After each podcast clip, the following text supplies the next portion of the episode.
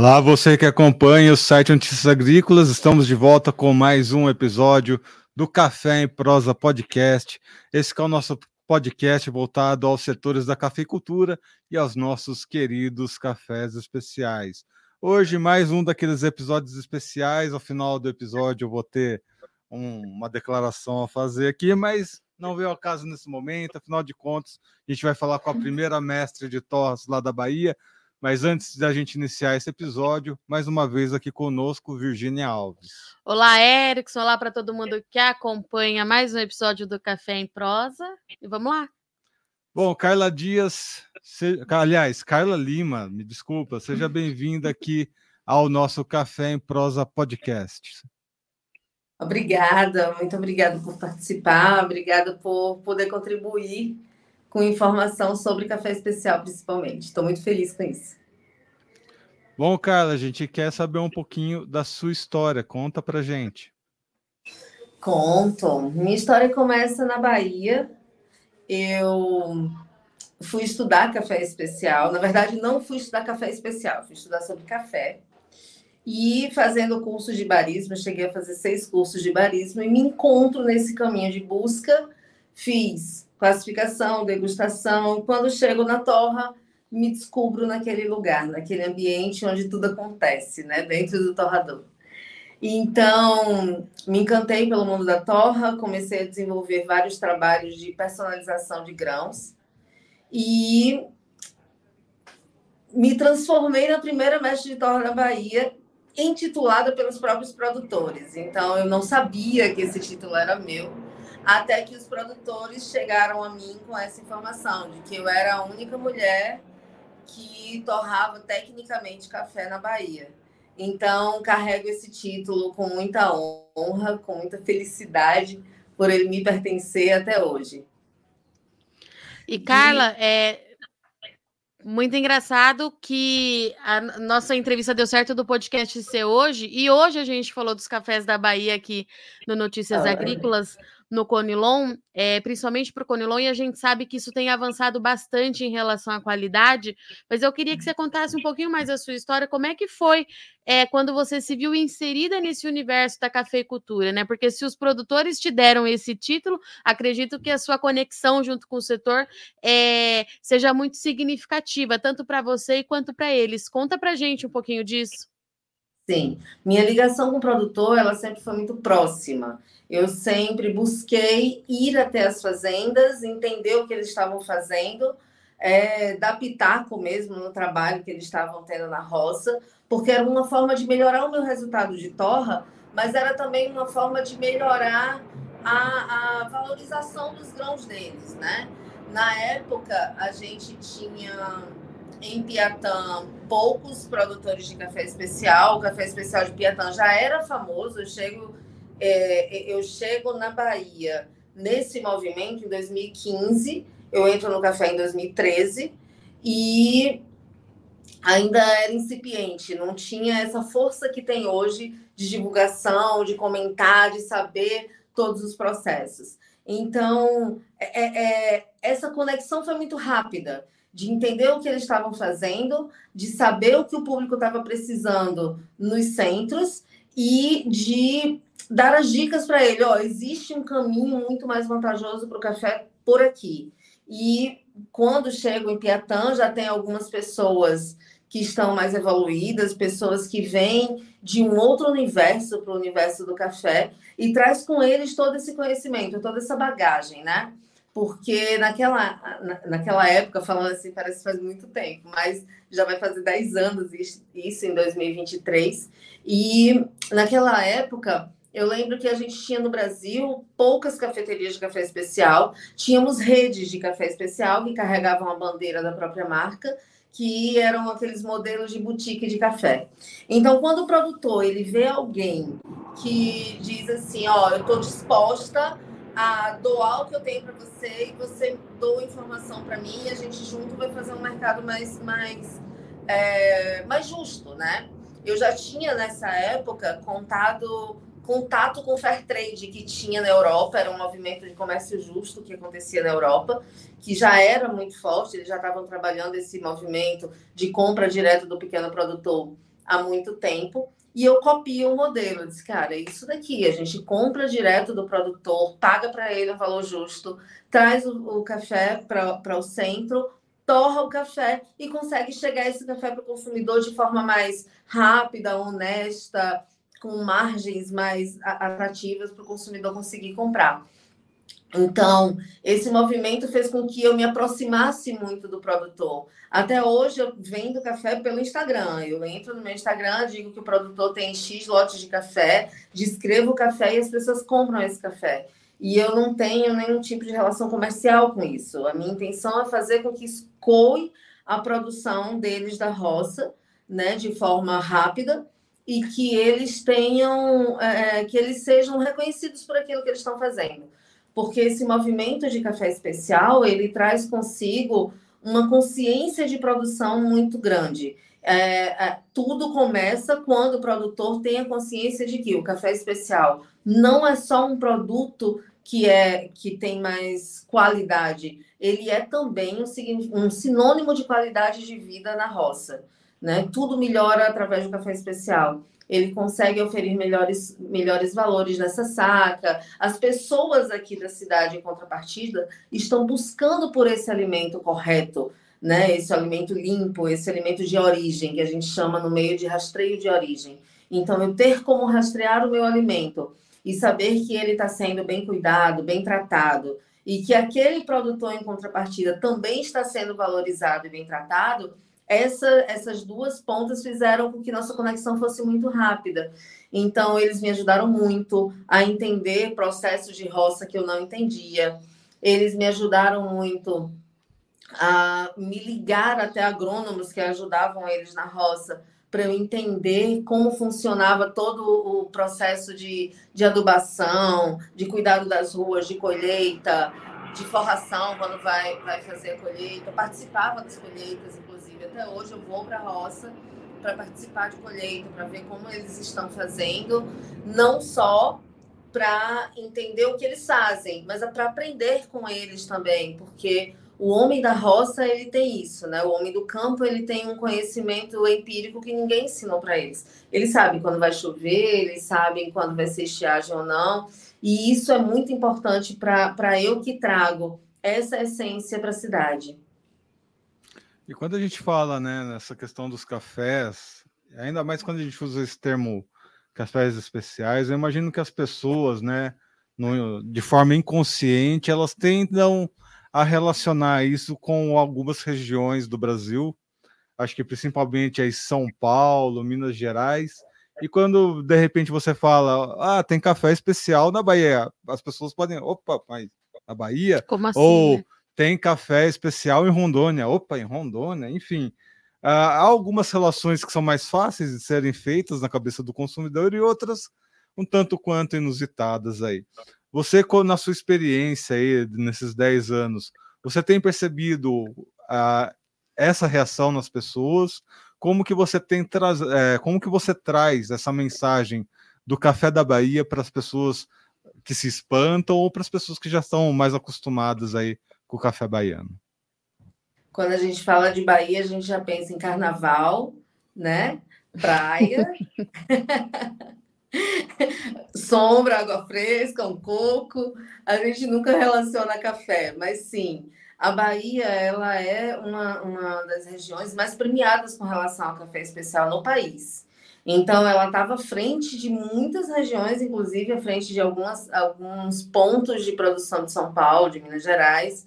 Piatã é uma cidade extremamente rica em títulos com relação à qualidade do café especial. E esse espanto do café da Bahia, hoje já é menos, já é bem menor, já é mais amena a reação quando a gente fala, ah, vou trazer um café da Bahia. Inclusive, está chegando saca amanhã de manhã aqui da Bahia, vinda de Piatã, aqui direto para São Paulo, porque o mercado consumidor de café especial, ele hoje está muito mais maduro. Lógico, estamos muito longe de ser, de estar no lugar do café tradicional. O café no Brasil tem uma cultura de muito tempo, tem uma cultura que é da época da coroa, né? Então, é, uma, é, uma, é um produto ainda de colonização. Mas quando a gente fala de café do Nordeste, café de Rondônia, café do Caparaó, café Conilon especial, ainda soa estranho, sim, é tudo muito novo. Estamos em 2022 e temos essa cultura de 2016, 17 para cá, que a gente vem começar a falar maciçamente de café especial. É quando as grandes indústrias entram nesse processo e enxergam o quanto podem ajudar no processo de, de alavancagem de postura do produtor. Então, como a gente reage ainda é. Uh, ainda é, é, é, uma surpresa ainda para algumas pessoas saber que no Nordeste tem café e especial, tá? Por, por causa dessa associação de Bahia com, com o litoral. Mas a Bahia tem uma das qualidades de café incrivelmente superiores do que a gente acha em, bom, em alguns lugares do país são muito mais conhecidos. Por exemplo, não fiquem de mal de mim, mas eu acho o café da Bahia de Piatã muito mais saboroso e rico em, em sensorial do que o café do, do Norte Pioneiro, que era um dos grandes pontos de produção do café do Brasil. Então, a gente tem em Roraima surpresas incríveis, né? A gente tem um robusta fermentado que é uma surpresa para qualquer bebedor de café ele surpreende numa xícara que, nossa, chega a ser inusitado que se vê num robusta fermentado de Roraima. Então, o Brasil ele tem essas, essa essa vantagem na produção. Nós temos muitas regiões produtoras, nós temos terroirs muito específicos de cada lugar, para deixar claro o que é o terroir para quem está ouvindo, que não é do agro. O terroir ele traz consigo como a gente trabalha com a uva no vinho. O terroir é um, um ecossistema, né? Aquele ecossistema onde aquela planta está, quais são os nutrientes, qual, qual é o solo, se ele é arenoso, barroso, se ele tem minério, se ele tem calcário no solo, enfim. Esse, esse terroir traz para a gente uma riqueza de sensorial incrível de se ver no Brasil né? mas ainda muito pouco conhecida. Por mais que esteja muito difundida em comparação a alguns anos atrás, ainda é muito pouco conhecida pelo próprio brasileiro. E Carla, qual que é, é as características sensoriais do café baiano? Por que, que ele é tão diferente? Ah, o café baiano ele é produzido em, em, em altitudes muito elevadas. A gente tem café na Bahia, de até 1.400 metros de altura, pelo menos os que eu já tive acesso a eles. Ele tem uma acidez muito interessante, mas ele traz consigo um frutado que é, eu digo que é único nos cafés do Brasil. Ele tem um mix de, de, de sensorial doce, de açúcares complexos, de frutose nele, que uh, aromaticamente e na boca, a sensação de xícara ela é muito confortável, sabe? Ela te, te envolve. É um café que tem corpo, é um café que tem muita fruta. A gente encontra um sensorial de mexerica, de salada de fruta em cafés baianos. A gente encontra. Uh, tem um, um, café que tinha, que era muito legal, que ele tinha mirtilo ele tinha. Tem cafés que trazem pêssego junto com ele. Aí diz, poxa, mas ele não tem pêssego perto. Pois é, esse terroir proporciona essa produção de açúcares complexos nessa planta de uma forma que a gente consegue ser, ser único no, no, nas regiões do Brasil. É muito fácil identificar um café baiano na xícara. Ele tem uma, uma personalidade que é só dele, sabe? Isso é muito agradável de se ver. Bom, o que eu vejo aqui, que a gente acaba recebendo na maior parte dos, uh, dos supermercados aqui é a denominação da Chapada, né? Uh, os cafés da Chapada, né? Essa denominação aí de origem e tudo mais. Aí isso me chama um pouco a atenção porque eu quero saber um pouquinho da sua marca, do conceito dos seus cafés e como que eles se diferenciam, né? Da, entra nesse contexto de denominação de origem, como é que uh, como é que você define os seus cafés? Conta um pouquinho então sobre a sua marca. Tá. A Can, que é a marca que carrega as minhas torras, hoje ela tem nove, nove tipos diferentes de café, de regiões produtoras distintas, mas é, em se tratando do café da Bahia, a gente fala de intensidade de sabor. Tá? Quando eu falo da minha marca de café, eu estou dizendo que eu hoje toco para 14 marcas diferentes. Eu me especializei na personalização de sabores. O que é isso? É pegar um grão, uma saca de café e conseguir entender qual a personalidade da outra pessoa, da, do, do bebedor daquele café.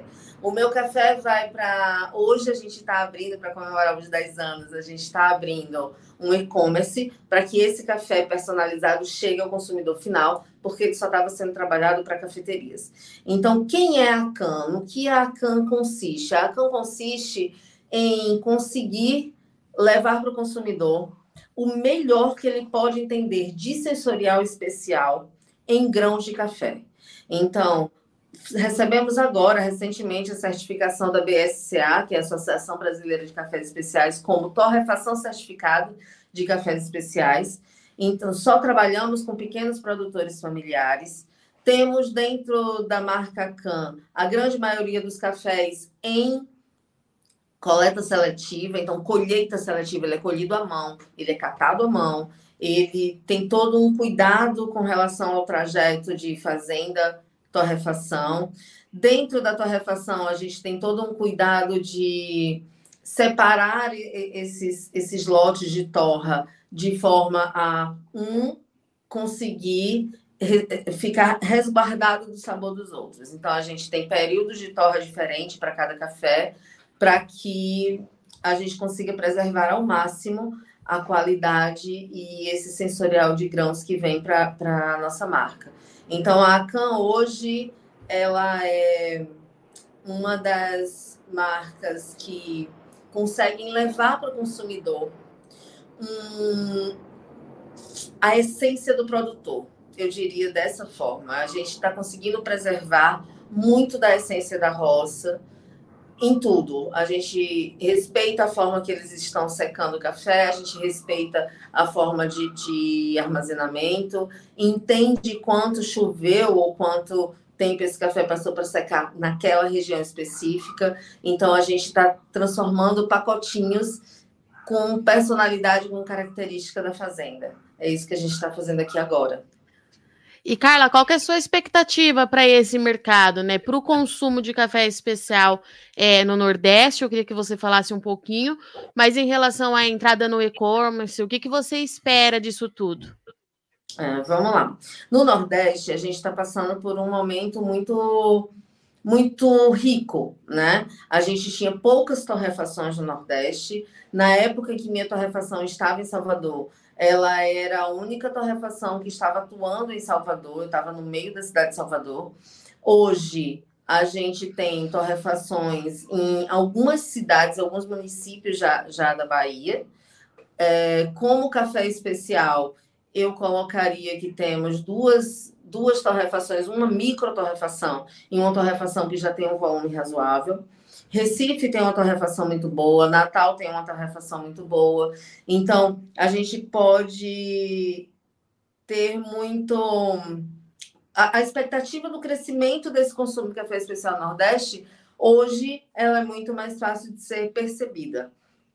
Porque antes a gente não tinha, a gente tinha muito mais torrefações de tradicional e hoje não, o público está começando, eu, eu não diria que ele está começando, ele está num processo constante de evolução e de busca por esses cafés. Com relação ao e-commerce, é, a Can entrou em 92 cafeterias, num intervalo agora na pandemia, tá? A gente começou o nosso processo em dezembro de marca Can, não de carro a torrefadora, de marca Can em dezembro de 2020 ela sai do papel no mercado de São Paulo para o consumidor final em outubro de 2021. E nesse período de menos de um ano, que a gente vai completar agora em outubro de, de 2022, a gente chega a 92 cafeterias, a gente exportou para três países, a gente tem um projeto que é de um, de um holandês que ele desenvolve o trabalho de, de torrefações que torram cafés de pequenos produtores familiares em alguns países, e ele está trazendo para o Brasil, e nós vamos ser o representante dele aqui no Brasil, desse formato. Então, eu posso dizer que o Nordeste é a menina dos olhos do café especial, porque o que São Paulo cresceu em café especial, o mercado do Nordeste estava latente até agora. Ele estava é, a passos muito curtos de evolução. Agora não. Agora a gente está dando passos mais largos, a gente está transformando um consumidor que antes era só educa educacional, que a gente tinha muito tempo para educar, tinha que passar muito tempo falando para ele como era feito, para ele perceber uma diferença. Agora não, esse valor já é perceptível, porque o próprio mercado foi levando para o Nordeste esse tipo de comportamento. Muitas cafeterias abrindo já com café especial, cafeterias de rua, que era algo que não acontecia no Nordeste, só tinha cafeterias de shopping. Até por causa da nossa temperatura também, né? Tem a temperatura mais elevada, então era natural que as pessoas buscassem o shopping para esse consumo. E a gente tá vendo Ceará, Rio Grande do Norte, Paraíba, Pernambuco, Bahia, num movimento constante de crescente. Então, para mim, o Nordeste hoje é a menina dos olhos do café especial. Quem olhar para esse mercado com bons olhos vai ver que a gente tem muito a oferecer e muito a crescer ainda. Inclusive, você já faz é, exportações do seu café, né? Sim. Conta um pouquinho como foi esse processo e como que foi o quão difícil foi inserir o seu café no mercado internacional. O mercado internacional ele está muito mais maduro que nós, né? A gente tem as ondas do café especial, elas vêm da Europa e dos Estados Unidos para cá. Então, eles estão muito mais maduros em busca de sensorial, de experiência. Eles lidam com a experiência de forma muito mais madura que a gente já. Então, uh, essas exportações elas começaram em Salvador através de navios que aportavam em Salvador com um público que era na maioria europeu e os chefes de cozinha começavam a procurar café na cidade né? E como eu tinha essa ligação muito próxima dos produtores, era muito, muito, muito rápida a indicação. Eles entravam em contato com o Piatã, o Piatã indicava a Carla que estava no meio de Salvador. Então, a exportação começa através desses navios de turista e ele come... eu fiz venda de café para três navios diferentes. Desses três navios, os consumidores não eram brasileiros. Então, eles provaram o café, chegaram no país deles com essa referência de sabor, entraram em contato comigo para levar esses cafés. Então, a exportação começa para consumidor final. É, eu fiz o inverso, né? Normalmente se vende o café verde para o exterior. Eu comecei com café torrado. Então, eles provavam esses cafés, entravam em contato comigo e eu começava a mandar pacotes, 5 quilos, 10 quilos de café torrado para esse público. E assim como foi em Salvador, meu mercado foi construído todo por indicação. Então, os clientes provavam os cafés, levavam às cafeterias, e meu público foi todo feito na base do boca a boca, né? E assim foi também a exportação. Levando esses cafés para esses consumidores final, esses cafés começaram a andar e chegaram a cafeterias. E hoje eu já consigo mandar tanto o café torrado tá. quanto o café cru in natura para torrefações da, da Inglaterra, ele já foi para os Estados Unidos, ele já foi para a Austrália, ele já foi para o Canadá. Então, aos pouquinhos, a gente vai criando uma cultura de que o café que a gente tem no Brasil não é só café commodity, a gente tem café de experiência, a gente tem café especial, de uma qualidade altíssima de, de paladar. Então, aos poucos a gente vai conquistando. A gente é muito famoso lá fora por café commodity, que são os cafés de volume, né? Os cafés que estão na base dos expressos, os cafés que estão na base dos cafés que vão para o mercado moído, cafés que vão à base de cápsula. Mas o especial está ganhando, está ganhando, está tá criando, está desenhando um caminho de ida e a gente vai junto com o produtor, né? Porque nesse processo de exportação quando a gente fala de café natura, a gente está falando diretamente do produtor. Então, para fechar um negócio desse, eu tenho que mandar fotos, vídeos do produtor, mostrar como ele está vivendo, como é a casa dele, que não tem trabalho escravo na roça, que existe uma qualidade de vida por trás daquela produção. Então, tudo isso é visto por eles, né? A gente está ainda engatinhando no processo de entender que a gente consome também o que a qualidade de vida do outro, né? Por empatia. A gente está nesse ponto na exportação. O mercado está cada vez mais se abrindo para o especial, as pessoas estão vindo cada vez mais atrás. Temos mercados enormes em abertura de comércio para o especial, como o Oriente. A gente vê o Japão, que tem uma cultura muito grande de chá, ele está se rendendo aos encantos do café especial. Então, eles vêm para cá e eles compram fazendas inteiras de café especial. Então, é um grande passo para o café especial do Brasil nesse momento. E eu acredito que nos próximos três anos a gente vai, vai ser uma grande referência de qualidade de grãos no mundo todo. Muito bem. Conversamos então aqui com Carla Lima, trazendo aí um pouco da sua experiência e das suas perspectivas aí para o futuro da cafeicultura e dos cafés especiais no mercado internacional. Carla, muito obrigado por estar aqui com a gente hoje. Seja sempre bem-vinda aqui ao podcast, ao site Notícias Agrícolas. Obrigada eu, gente, pelo, pela oportunidade, pelo espaço. E visitem a cancoff.com.br e curtam essa experiência que a gente está preparando para vocês. Agradecer também aqui a minha amiga de sempre, Virginia Alves. Obrigada, Erickson. Carla, obrigada, viu, pela sua participação. Obrigada, Agora você tem o nosso contato, né, Erickson? Tudo que surgir de novidade por aí, a gente quer saber. É só mandar uma mensagem para gente. Boa tá sorte tá aí nessa nova empreitada. Pode deixar. Obrigada, queridos. Bom, pessoal, eu tenho que me despedir aqui do nosso podcast. Hoje é o meu último dia, provavelmente o meu último dia aqui no podcast. Vou tomar café em outro lugar, mas vou continuar tomando café. E vou, acho que eu pretendo voltar aqui, né? A gente tinha marcado aqui um podcast especial com os nossos familiares, mas eu sei que eu vou deixar o podcast em boas mãos, deixar aqui nas mãos da Virginia Alves, que se tornou aí um grande expoente aí do, do mercado de café, né? Fazendo blogs, fazendo aí as redes sociais. Vai estar em boas mãos. Continue acompanhando o podcast, sempre aqui com a Virginia Alves. Virginia. A casa é sua, você sabe. Eu não tenho nem o que falar, porque a gente alinhou, né? Eu sou muito no 220, o Erickson ele é mais tranquilo.